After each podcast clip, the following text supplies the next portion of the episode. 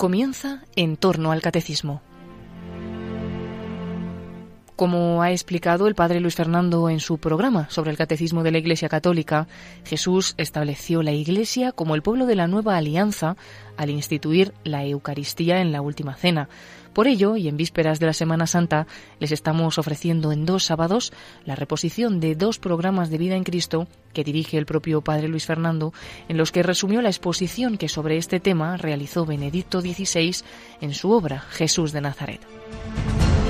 El sábado pasado escuchaban el primero de estos programas. Hoy les vamos a dejar con el segundo.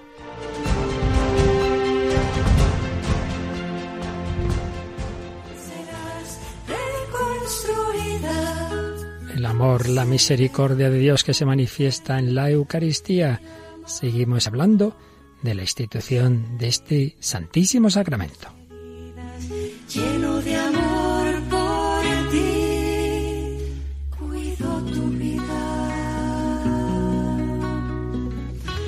con amor eterno. Te amo por eso derramaré mi gracia en ti. Un cordialísimo saludo, muy querida familia de Radio María. Aquí seguimos en estas reflexiones para nuestra vida cristiana, para ayudarnos a nuestra vida, a nuestra vida cristiana, a nuestra vida en Cristo, a nuestra vida en el Espíritu Santo.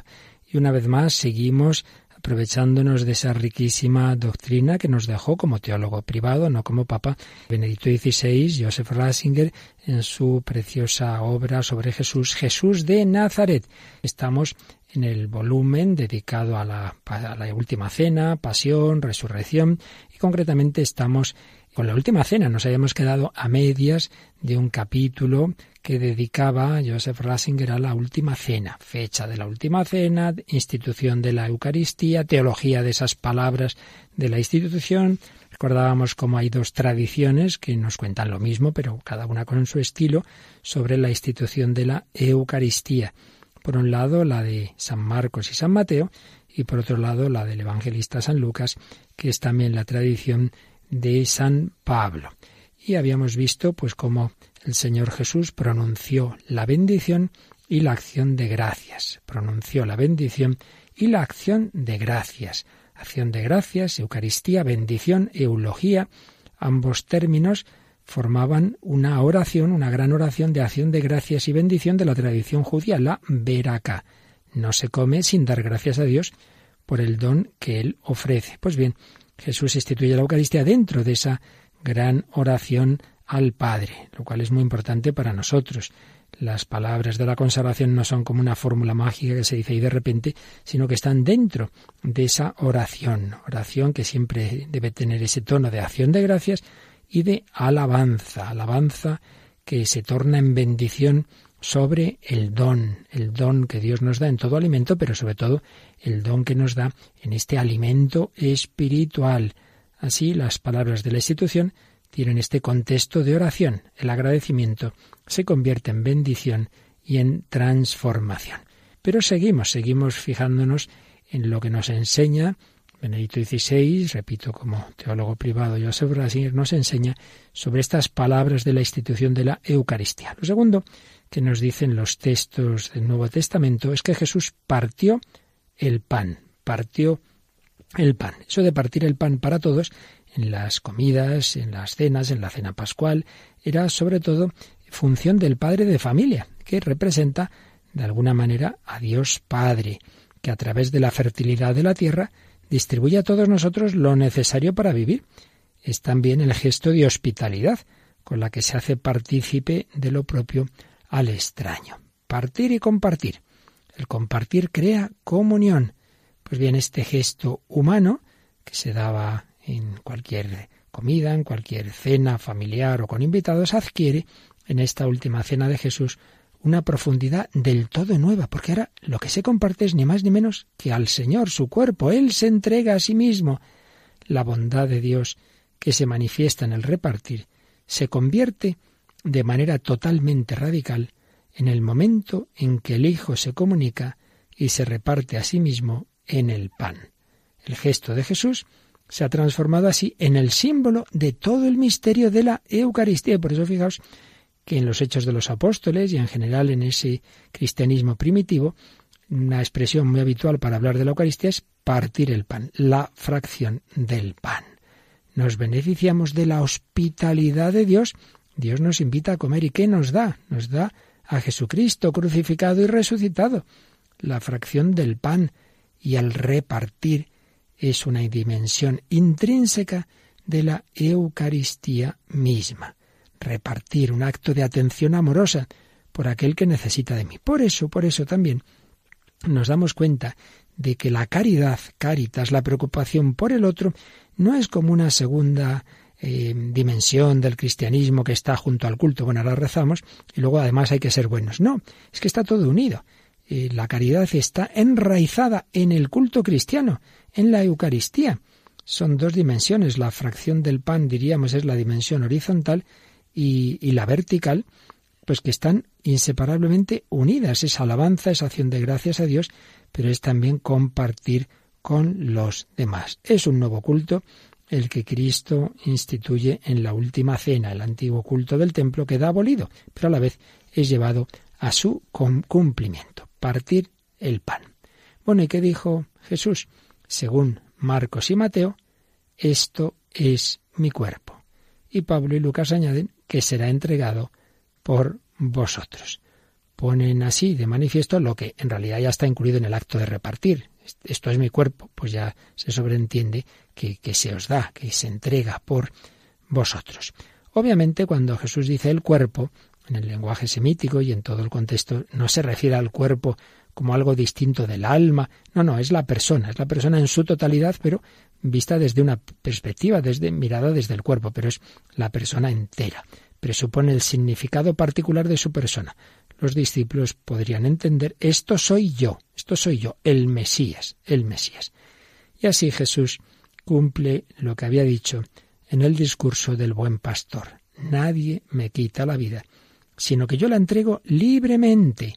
Sí, se le quitará la vida en la cruz, pero en realidad Jesús la está ofreciendo libremente y de hecho ahora ya la ofrece por sí mismo en la Eucaristía. Así transforma su muerte violenta en un acto libre de entrega por otros y a los otros. Él lo había dicho ya, tengo poder para entregar mi vida y tengo poder para recuperarla.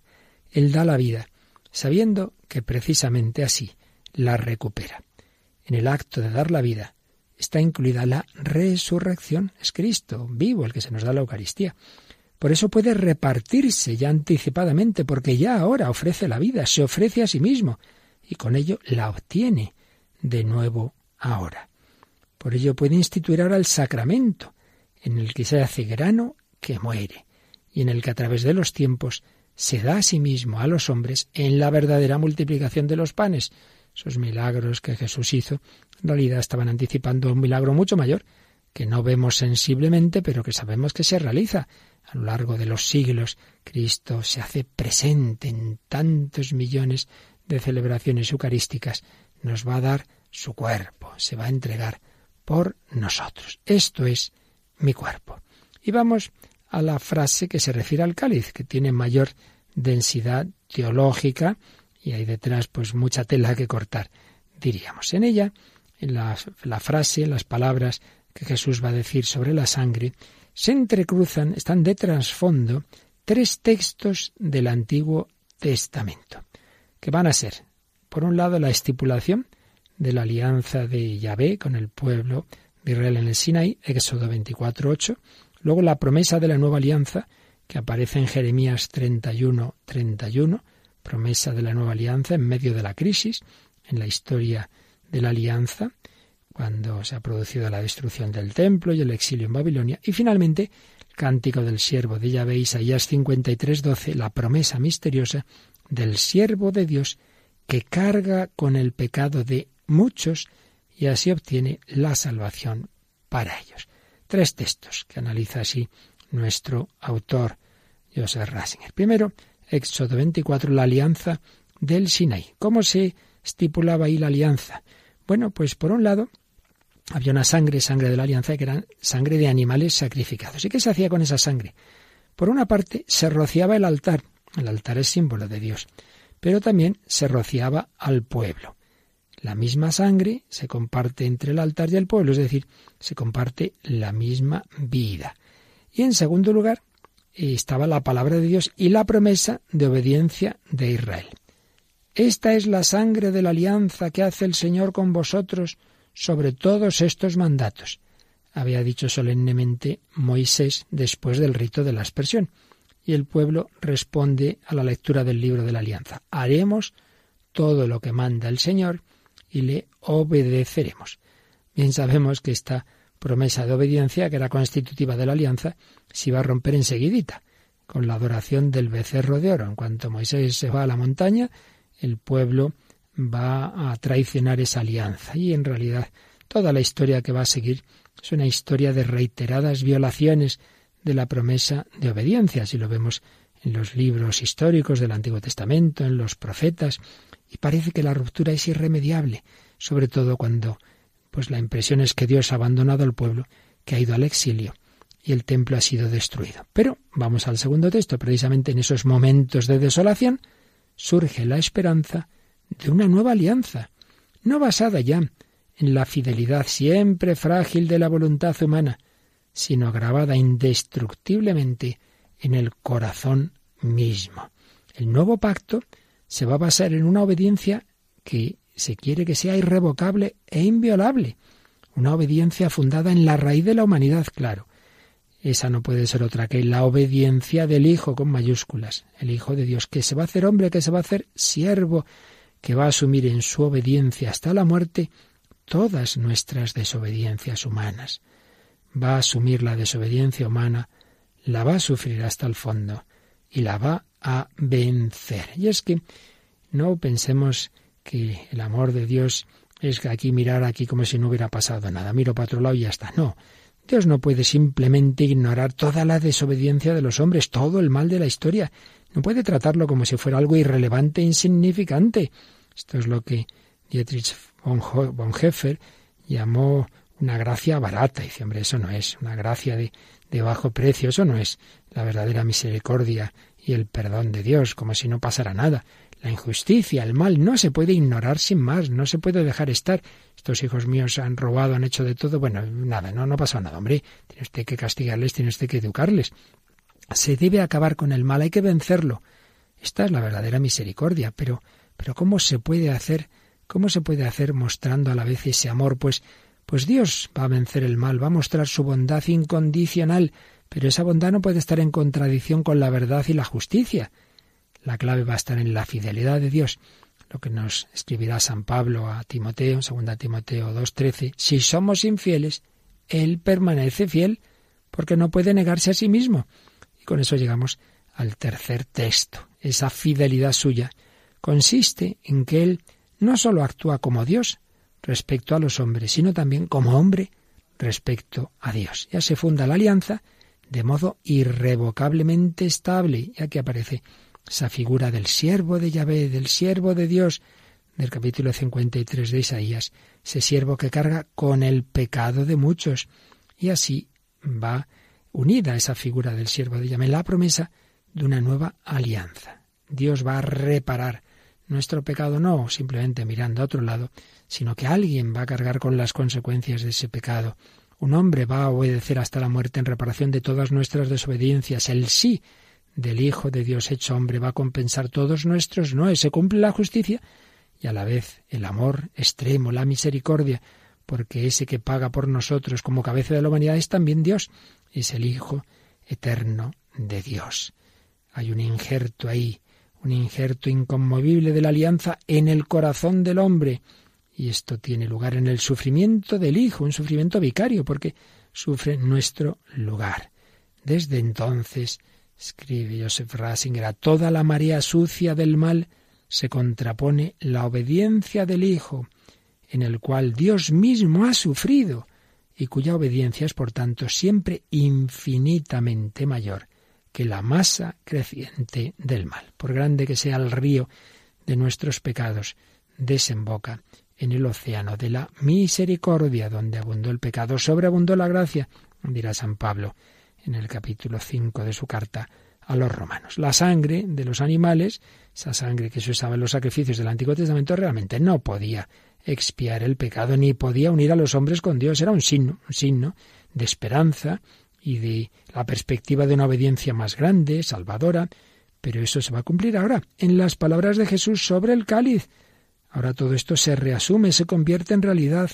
Él da la nueva alianza sellada con su sangre, es decir, el don total de sí mismo, en que Él sufre todos los males de la humanidad hasta el fondo, y así elimina toda traición, asumiéndola en su fidelidad incondicional. Este es el culto nuevo que él instituyó en la última cena, atraer a la humanidad a su obediencia vicaria, sangre derramada por vosotros y por muchos para el perdón de los pecados, sangre de la alianza nueva y eterna, derramada por vosotros y por muchos para el perdón de los pecados. Cristo responde por muchos, por nosotros. En el sacramento nos acoge entre estos muchos. Ahora enseguida veremos qué significa este muchos, pero vamos a quedarnos agradeciendo este sacramento. No es un símbolo, no es una idea, es una auténtica realidad. Jesucristo se ha quedado con nosotros. Esto es mi cuerpo, esta es mi sangre. Vamos a dar gracias de este sacramento de amor vamos a agradecerlo, a bendecir a Dios y por supuesto a recibirlo, a participar en esa renovación de la alianza, la Santa Misa, a adorar a ese Jesús que se queda en los sagrarios, a recibirle en sagrada comunión.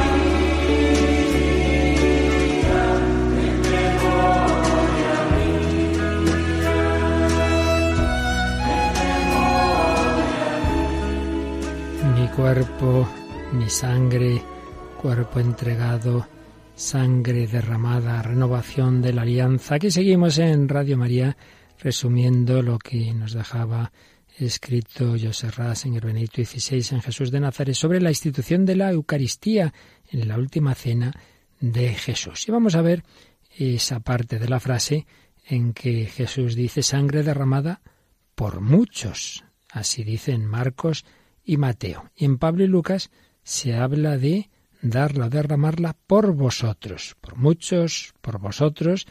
Antes en la traducción española que usábamos en la liturgia decíamos por todos los hombres, sangre derramada por vosotros y todos los hombres, pero eh, se haga corregido y la, la traducción actual pues es fiel, más fiel a lo que dice el texto del Nuevo Testamento y decimos por muchos. Y entonces explicaba así Benedicto XVI en este capítulo de Jesús de Nazaret lo que significa esto. Por un lado, comenzaba por fijarse en el por, antes de entrar en el, en el por, por todos o por muchos, nos fijamos en esa proposición por, derramada por.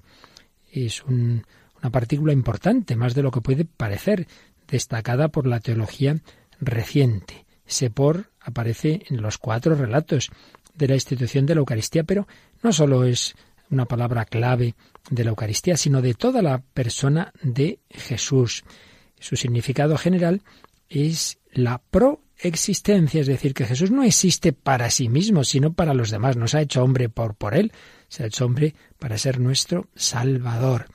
Por ello, ahí tocamos un aspecto íntimo e integral de la persona de Jesús. Jesús es un ser para. Si debemos hablar de su preexistencia, porque antes de hacerse hombre existía eternamente como Dios, también debemos hablar de su proexistencia. No es para sí mismo, sino para los demás. Bien, pero ahora vamos a fijarnos ya por quién derrama esa sangre. Por muchos, por vosotros, por todos, por muchos, por muchos. El gran exegeta protestante, Joaquín eh, Jeremías, estudió eh, mucho este texto y llegó a la conclusión de que muchos significan en el Antiguo Testamento en realidad la totalidad y que por tanto se debería traducir por todos. Y pues prácticamente todos los exegetas coincidieron con él, ah, pues sí, es verdad, es verdad. Y por eso, cuando se hicieron las traducciones de, de la liturgia de la, de la misa, del canon de la misa, del latín a las lenguas vernáculas, en muchas lenguas, y concretamente en español, se tradujo eh, lo que en el latín era pro vobis e pro multis, por vosotros y por muchos, se tradujo por todos los hombres. Sin embargo, esa idea que parecía que compartían todos los exegetas de que el muchos en el Antiguo Testamento y en la institución de la Eucaristía en realidad era lo mismo que todos, ese consenso que había sobre ese tema se ha ido rompiendo. Hoy la opinión predominante tiende a explicar el muchos, que en realidad está en el texto que antes citábamos de Isaías 53, el siervo de Yahvé carga con el pecado de muchos, pues se ve que no es eh, simplemente todos, no equivale sin más a todos, significa así una totalidad. Eh, la totalidad de Israel, concretamente parece que sería en Isaías y también en el lenguaje habitual del Qumran, por ejemplo, pero en cualquier caso, una totalidad de Israel. Y luego, claro, cuando ya el Evangelio se ve que se dirige no solo a Israel, sino a todo el mundo, a todos los paganos, se pone de manifiesto el horizonte universal de la muerte de Jesús. En cualquier caso, también hay autores que dicen, bueno, lo de ser derramado no se refiere a la sangre, sino al cáliz. Es decir, es un derramar la sangre del cáliz, un gesto en el que la vida divina se da en abundancia. Si esta tesis de algún autor fuera verdad, las palabras sobre el cáliz no se referirían a la sangre que Jesús va a derramar eh, cruentamente en la cruz, sino que se referirían a la sangre misteriosamente oculta eh, bajo la apariencia de vino en el cáliz. En este sentido, la muerte de Jesús ha sido por todos, pero en cambio la sangre de la Eucaristía es por los que están ahí. Es más, tiene un alcance más limitado. Llega a muchos, pero no a todos. Bueno, podría ser una solución a este tema de, de por qué dice el Señor por muchos cuando instituye la Eucaristía y no dice por todos. Podría darnos cierta luz, eh, pero mm, sigue el tema de fondo porque no podemos olvidarnos de otros textos como Marcos 10, 45, donde Jesús dice, el Hijo del Hombre no ha venido para que le sirvan, sino para servir y dar su vida en rescate por muchos. Ahí sí que habla claramente de la entrega de la vida en cuanto tal, no está hablando de la Eucaristía. Y de nuevo vuelve a decir el por muchos. Vuelve a esa profecía sobre el siervo de Yahvé de Isaías 53 y en relación con la misión del Hijo del Hombre. Entonces, ¿qué quería decir el Señor? Y señala Benedicto XVI, me parece presuntuoso e insensato querer indagar en la conciencia de Jesús e intentar explicarla, basándonos en lo que él pudo o no pudo haber pensado. Pues basado eso en nuestro conocimiento de aquellos tiempos y de sus concepciones teológicas. Solo podemos decir que él sabía en su persona se cumplía la misión del siervo de Dios y la del Hijo del Hombre, por lo que la conexión entre los dos motivos comporta al mismo tiempo la superación de la limitación de la misión del siervo de Dios, una universalización que indica una nueva amplitud y profundidad. Y sigue diciendo cómo lentamente eh, la comprensión que la Iglesia naciente hizo de la misión de Jesús, pues cada vez eh, se daba más cuenta de la universalidad de esa misión de Jesús. Por ejemplo, San Pablo escribirá primera, en su primera carta a los Timoteos 2.6 de que Jesús es el único mediador entre Dios y los hombres que se entregó en rescate por todos.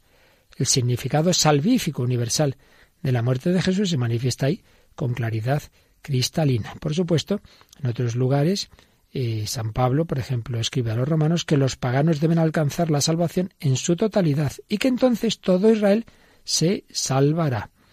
Por su parte, San Juan nos dice en su Evangelio que Jesús murió por el pueblo, pero no solo por el pueblo, sino también para reunir a los hijos de Dios dispersos. La muerte de Jesús vale para judíos y paganos, para la humanidad en su conjunto. Entonces, la conclusión que saca en este párrafo eh, Joseph Rasinger de, de estas palabras, muchos, todos, etcétera, es que en Isaías muchos significaría esencialmente la totalidad del pueblo de Israel. Pero luego, en, en la respuesta creciente que da la Iglesia, cada vez queda más claro que Jesús de hecho murió por todos. En el libro se queda en esto.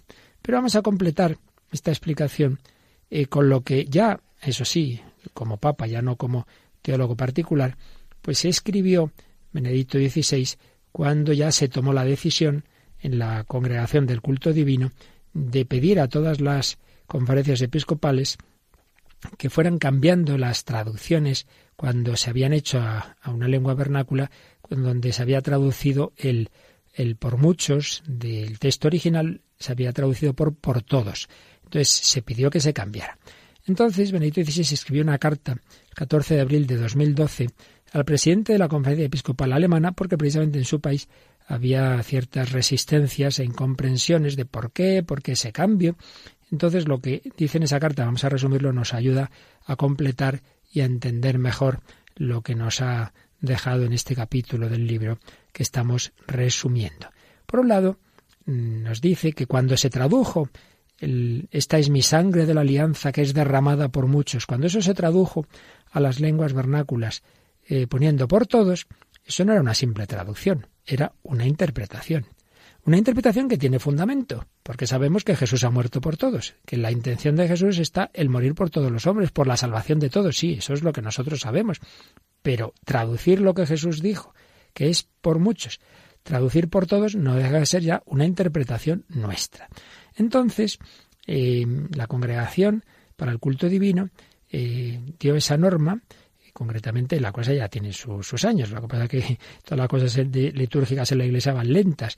Ya en 2001 se habló de poner en primer plano el principio de tomar las palabras de Jesús pues más al pie de la letra, la correspondencia literal, sin caer en un verbalismo unilateral, pero eh, no cambiando las palabras, por mucho que, que nos parezca que las estamos interpretando bien. La palabra sagrada, la palabra de Jesús, debe presentarse como es. Y luego, bueno, pues habrá que explicarla y la Iglesia pues siempre tiene ese cometido de interpretación, pero no es lo más adecuado que ya al traducir metamos una interpretación que luego a veces además ocurre que las teorías cambian. Ya hemos visto que en la época de, Joaquín Jeremías había un consenso exegético sobre lo que significaba muchos y luego ya no se piensa lo mismo. Por tanto, lo que se ha indicado es que en la nueva traducción de los misales, la expresión promultis, por muchos, sea traducida tal y como es, por muchos, y no se cambie a la una interpretación que, es lo que se hace cuando se traduce por todos. También señalaba en su carta, Benedicto XVI, que, que no es por los muchos, lo que dice el texto original es por muchos, en Mateo y en Marcos. Y claro, viene ahora ya la gran pregunta, pero vamos a ver, si Jesús ha muerto por todos, entonces ¿por qué dijo por muchos? Bueno, pues en último término, como decía el propio Benito XVI, tampoco podemos meternos en la conciencia de Jesús, pero podemos intentar acercarnos a ver si encontramos alguna clave de explicación. Y por un lado, eh, señalaba el Papa Benedicto este detalle que quizás se nos haya podido pasar de largo, y es que en Mateo y Marcos Jesús dice por muchos, mientras que en el relato de Lucas y Pablo dice por vosotros, por muchos, por vosotros, que pasa ahora menos todavía, ahora ya son solo los que están en la cena, por los que se derrama esa sangre. Y sin embargo, escribía Benedicto XVI, es precisamente partiendo de esto como se puede llegar a atisbar una solución a este tema. Los discípulos saben que la misión de Jesús va más allá de ellos y de su grupo. Saben que ha venido para reunir a los hijos de Dios dispersos por el mundo. Pero por otro lado, cuando ellos, ellos oyen esa palabra en la cena por vosotros, eso hace que la misión de Jesús aparezca de forma absolutamente concreta para los presentes. Ellos no son un número de una masa, no son miembros cualquiera de una enorme totalidad, no, por vosotros. Cada uno sabe que el Señor ha muerto por él, por mí, por nosotros. Ese por vosotros se extiende al pasado y al futuro. Se refiere a mí, se refiere a ti, querido oyente. Nosotros, estamos reunidos en esta celebración eucarística, hemos venido a misa, lo estamos oyendo en la radio, en la televisión, somos conocidos y amados personalmente por Jesús, por vosotros. Por tanto, esa palabra, ese por vosotros, no es una restricción, sino una concretización que vale para cada comunidad que celebra la Eucaristía y que la une concretamente al amor de Jesús. Por eso fijaos que el canon romano, la versión litúrgica latina, el, original, digamos, del rito romano, eh, ha juntado las dos tradiciones bíblicas, la de Mateo, Marcos y la de Lucas y Pablo, diciendo pro vobis et pro multis, por vosotros y por muchos, por vosotros y por muchos. Bueno, pues aquí ya tenemos una primera indicación muy interesante por vosotros. Es decir, que no lo tomes así como por la masa. Jesús ha muerto por todos en general, pero a saber si pensaba en mí, no, no, por vosotros. El Señor muere por cada uno. Pero sigue en pie la pregunta. Si realmente el Señor ha muerto por todos, ¿por qué no dijo por, por vosotros y por todos? ¿Por qué, porque dice por muchos? Siempre hay que mirar de trasfondo el capítulo 53 de Isaías, el siervo de Dios que muere por muchos. Bien, y aquí, dentro de que en último término, repito, pues tampoco sabemos exactamente por qué el Señor escoge esa palabra, pero eh, nos, da esta explicación en su carta Benedicto XVI. Esa dialéctica entre muchos y todos tiene su propio significado. Todos se mueven en el plano ontológico. Esta palabreja que quizás se nos escape es el plano del ser, las cosas en sí mismas. El ser y obrar de Jesús abarca a toda la humanidad, al pasado, al presente y al futuro.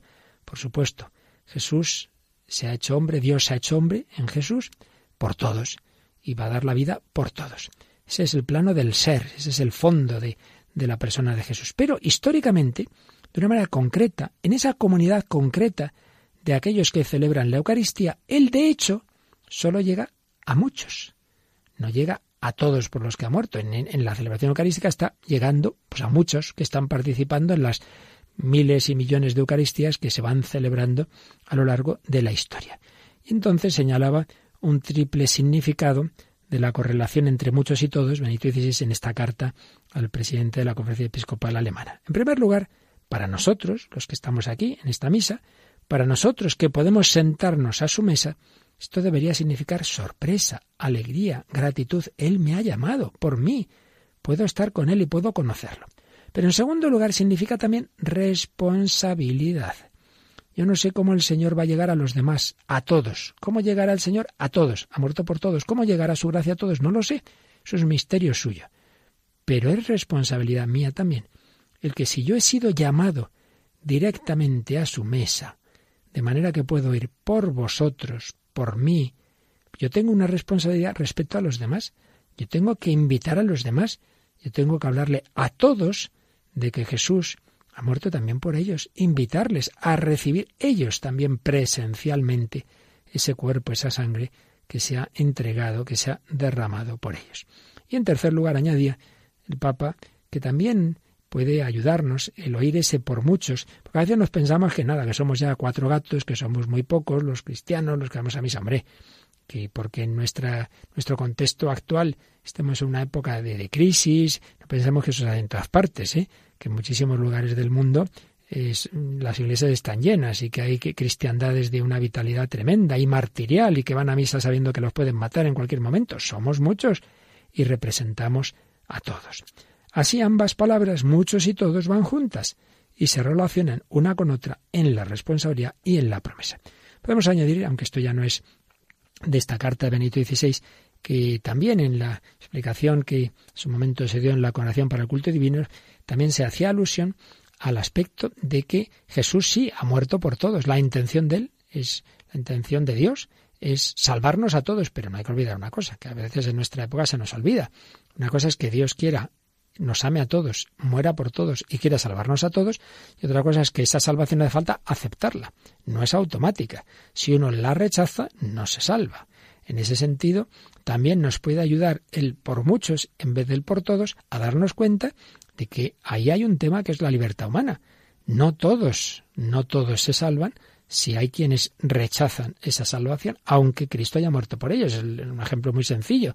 Hay un naufragio, muchas personas han caído al agua, pero enseguida llegan las barcas salvadoras, enseguida echan salvavidas, enseguida intentan recogerlos y si uno dice, no, no, no, no, no, no, ni me pongo el chaleco, ni me van a recoger ustedes, yo me quedo aquí. Bueno, pues si uno se quiere ahogar, pues, pues, y, y por más que lo intentan subirle, no lo consiguen, eso ya es responsabilidad suya. Bien, siempre quedará un misterio en estas realidades, pero creo que nos ha dado suficiente luz para meditar esas palabras de la Eucaristía y para agradecer al Señor que se ha quedado con nosotros, que se ha ofrecido, que ha muerto por todos y cada uno, que nos quiere dar su cuerpo y su sangre, y que después de la misma celebración eucarística está ahí, se ha quedado, está presente para siempre. Pues démosle gracias, contémoselo a los demás y no nos dejemos llevar de desánimos, tristezas. No está solo nunca, y si yo vivo solo, el cristiano nunca está solo. Me basta con saber que estás aquí.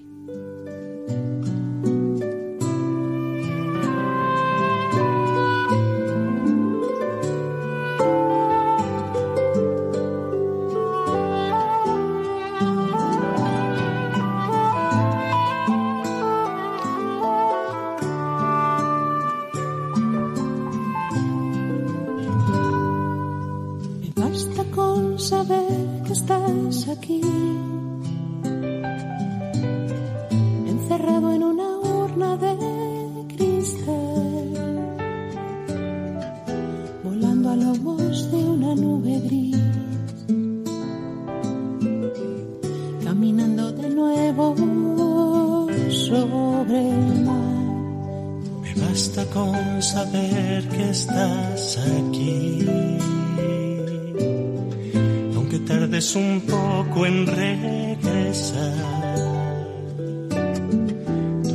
Dijiste que habrías de venir.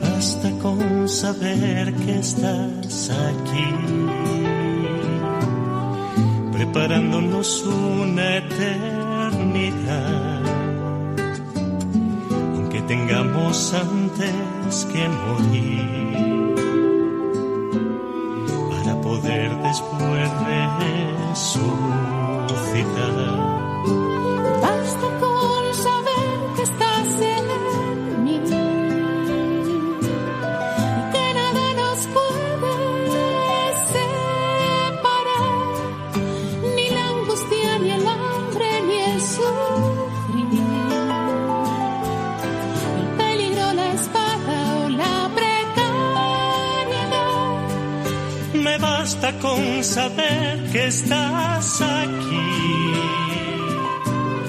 y que eres el principio y el final, que te obedece el tiempo y el sol sale para ti, que das orden al viento y deja de soplar.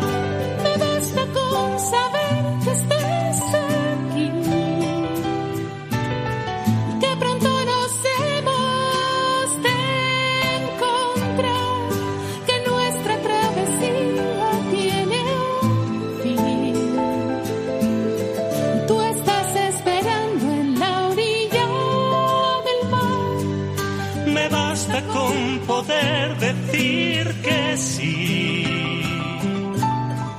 darte mi permiso para entrar, que tu palabra se haga carne en mí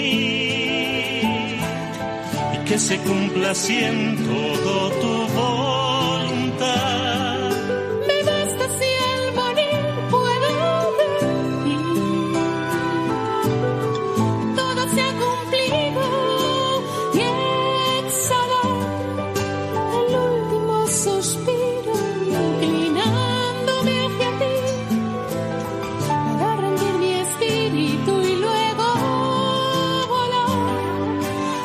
basta porque sé que así te va.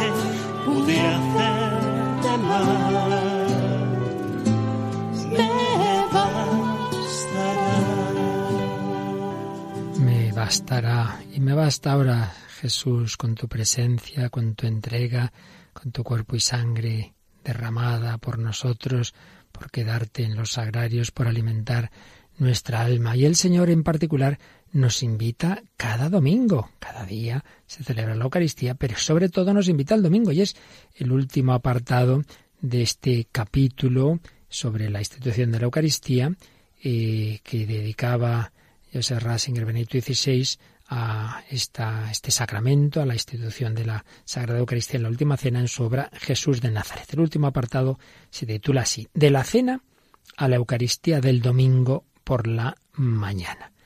Y es que recordamos que en la tradición de Pablo y Lucas, después de decir Jesús, esto es mi cuerpo que será entregado por vosotros, añade este mandato, haced esto en conmemoración mía. ¿Qué es lo que hay que hacer? ¿Qué es lo que hay que repetir? No esa cena como tal. Por un lado, ya veíamos el día anterior que no está nada claro que esa fuera la cena pascual, pero aunque lo hubiera sido, el Señor pues no mandaba repetir eso. La Pascua era una fiesta anual cuya celebración recurrente en Israel estaba claramente regulada por la tradición. No, no se refería a eso. Se refiere a lo que era una novedad en lo que Jesús había hecho en esa última cena, en esos gestos de aquella noche la fracción del pan, la oración de bendición y de acción de gracias y esas palabras en las que nosotros vemos la transustanciación del pan y del vino. Todo esto es lo que hay que repetir mediante aquellas palabras. Nuestro momento de ahora, nuestro momento actual es introducido en el momento de Jesús. Se cumple así lo que Jesús anunció desde la cruz. Él atrae a todos hacia sí, dentro de sí, Eucaristía nos lleva como una especie de túnel del tiempo al misterio pascual. Hay un nuevo culto, pero este culto que em, empieza en esa celebración eucarística de la última cena, se fue fijando, se fue desarrollando pues en esos primeros años de la historia de la Iglesia, como todo lo demás. El germen estaba ahí, pero las cosas se fueron poco a poco eh, precisando, por así decir. Y de hecho hay un cambio hay algo que empieza a hacerse al principio y que pronto se va a cambiar. Y es que así como Jesús había instituido la Eucaristía en una cena, pues también tenemos relatos, aparece en la primera carta a los Corintios, de que los cristianos se juntaban a cenar y luego celebraban la Eucaristía. Bien, es verdad que según parece esa cena, esa comida era algo muy escueto, que sería solamente pan, sin otros alimentos. Pero en la carta primera a los Corintios vemos que se habían producido algunos abusos. Había gente acomodada que llevaba consigo más comida. Llevaban su comida, se servían con abundancia y en cambio el pan quedaba para los más pobres. Claro, esto ya se vio, esto no puede ser.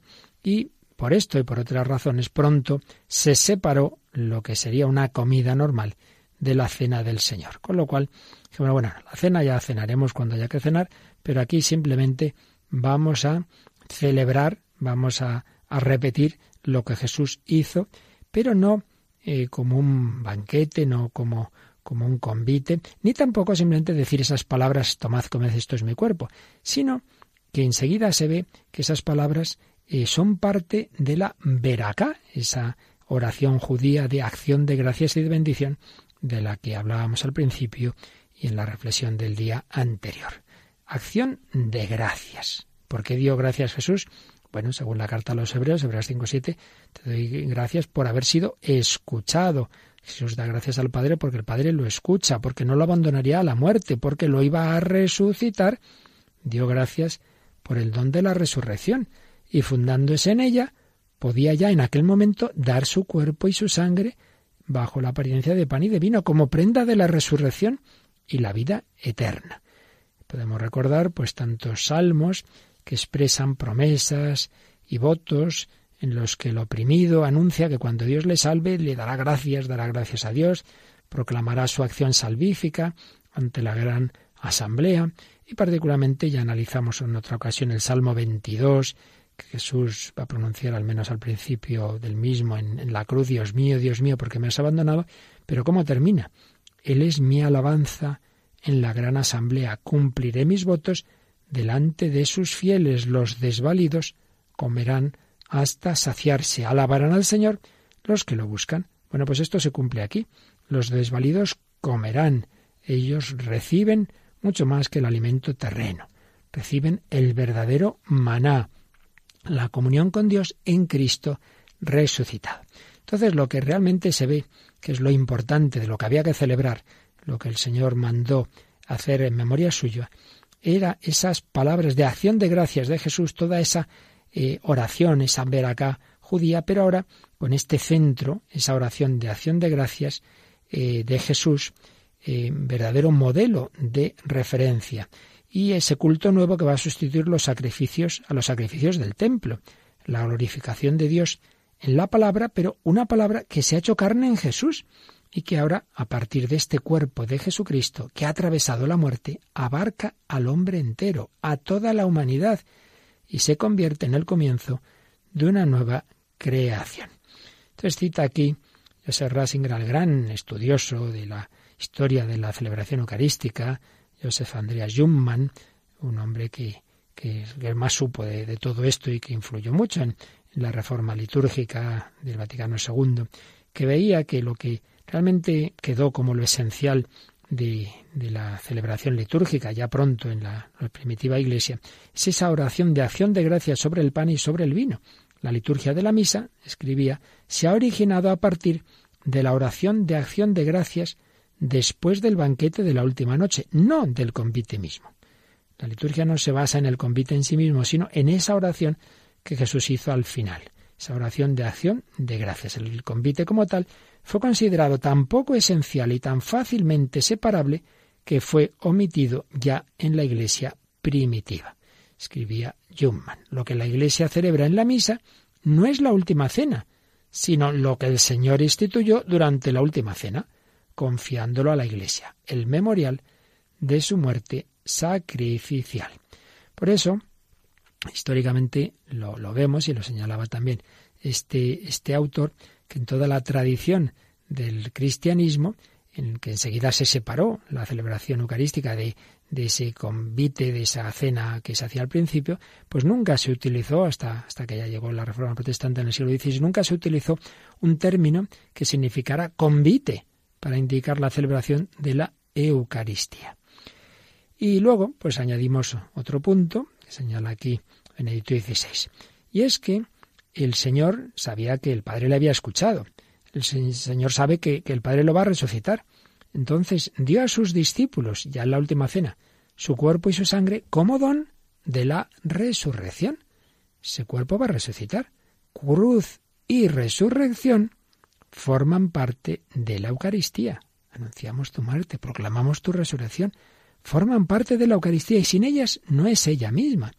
Pero, como ese don de Jesús es un don radicado en la resurrección, la celebración del sacramento lógicamente debía estar vinculada con la memoria de la resurrección. Ahora bien, ¿cuándo se produce el encuentro con el resucitado? ¿Cuándo se produce, en primer lugar, la resurrección y los encuentros con el resucitado? La mañana del primer día de la semana. La mañana del domingo. Por eso, la mañana de ese primer día de la semana se convirtió espontáneamente en el momento de la liturgia cristiana, en el domingo, en el día del Señor. Así pues, ya encontramos, enseguidita, ya encontramos en el Nuevo Testamento esta referencia, Hechos de los Apóstoles 20, 6 al 11. Hablan de un viaje de San Pablo y sus compañeros y dicen, el primer día de la semana, estando nosotros reunidos para la fracción del pan, pues fijaos que prontito, ya durante la época de los apóstoles, partir el pan, la Eucaristía, estaba fijado en la mañana del día de la resurrección. La Eucaristía se encuentra con el resucitado. También Pablo dice que el primer día de la semana se haga la colecta para Jerusalén. En Apocalipsis 1.10 se habla por primera vez de la expresión el día del Señor para denominar el domingo, el día del Señor. El día de la resurrección es el día del Señor y por ello también el día de sus discípulos de la Iglesia. Y por eso no nos extrañe que aparece ya claramente al final del siglo I esta tradición muy firmemente establecida. La encontramos en ese famoso documento, la Dida G, que más o menos es del año 100, que dice con toda naturalidad, en cuanto al domingo del Señor, una vez reunidos, partid el pan y dad gracias después de haber confesado vuestros pecados. Por su parte, el gran mártir Ignacio de Antioquía, que muere hacia el 110, dice hay que vivir según el día del Señor. Y esa es la característica distintiva de los cristianos. No somos los que celebramos el sábado, sino los que vivimos según el día del Señor. Eso sí, se va a tomar de la, de la liturgia eh, de las sinagogas elementos semejantes, si en esa liturgia de los sábados de los judíos había lectura de la escritura, explicación y oración, pues es muy lógico que ese culto cristiano también tenga esa liturgia de la palabra pero ya no van a ser simplemente los textos de lo que nosotros llamamos el Antiguo Testamento, sino que se van a empezar a usar esas memorias de los apóstoles, como aparecen denominadas en algún lugar, aparecen ya los textos del Nuevo Testamento. Así pues, el culto cristiano, la celebración eucarística en el domingo, aparece ya en lo esencial, pues claramente concluida a comienzos del siglo II. Un culto que presupone la resurrección, que presupone la comunidad viva que, que está celebrando en ese día en que Jesús resucitó, esa memoria que Él nos ha mandado celebrar. El día de la resurrección es el lugar del culto cristiano y la acción de gracias como anticipación creativa de la resurrección por medio de Jesús es el modo en que el Señor hace de nosotros personas que dan gracias con Él, la manera en la que Él en el don nos bendice y nos hace participar en la transformación que nos llega por sus dones y que ha de extenderse por el mundo hasta que Él vuelva. Pues con esta frase termina este capítulo que dedicaba Benedicto XVI a la última cena, a la institución de la Eucaristía, para ser más exactos, en Sobra Jesús de Nazaret, y terminamos nosotros también esta exposición, pero lo importante es que todo esto nos ayude a vivir más y mejor la Eucaristía, a darle gracias al Señor por ese regalo tan inmenso, tan inmerecido, a aprovecharlo, a procurar participar en esa Santa Misa, a recibir siempre que podamos la Santa Comunión y a acercarnos a la adoración eucarística. Y si estamos en casa no podemos, pues hagámoslo en espíritu, con esa comunión de deseo y con esa oración al Señor que se ha hecho hombre por todos y por cada uno. Seguiremos recogiendo estas preciosas enseñanzas de Benedicto XVI en Jesús de Nazaret. Finaliza en Radio María en torno al catecismo. Hoy, y según ha explicado el padre Luis Fernando de Prada en su programa sobre el catecismo de la Iglesia Católica, Jesús estableció la Iglesia como el pueblo de la nueva alianza al instituir la Eucaristía en la última cena, y por ello, y en vísperas de la Semana Santa, les hemos ofrecido en dos sábados la reposición de dos programas de vida en Cristo que dirige el propio padre Luis Fernando y en los que resumió la exposición que sobre este tema realizó Benedicto XVI en su obra Jesús de Nazaret. Pueden pedir estos dos programas de los dos últimos sábados en el 902 500 518. También a través de la página web www.radiomaria.es.